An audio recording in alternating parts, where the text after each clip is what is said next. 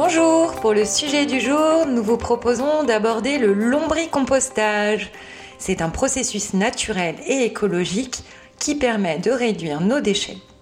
Un lombricomposteur est une forme de récipient dans lequel on va placer des vers.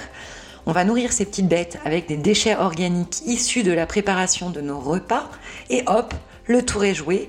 Après avoir digéré, nos nouveaux petits amis rejettent une matière dépourvue d'odeur et à la consistance d'un terreau qui va nous permettre de nourrir nos plantes. La plupart des déchets que l'on peut apporter dans un lombricomposteur sont des déchets verts, donc essentiellement des déchets d'origine végétale, souvent très riches en azote.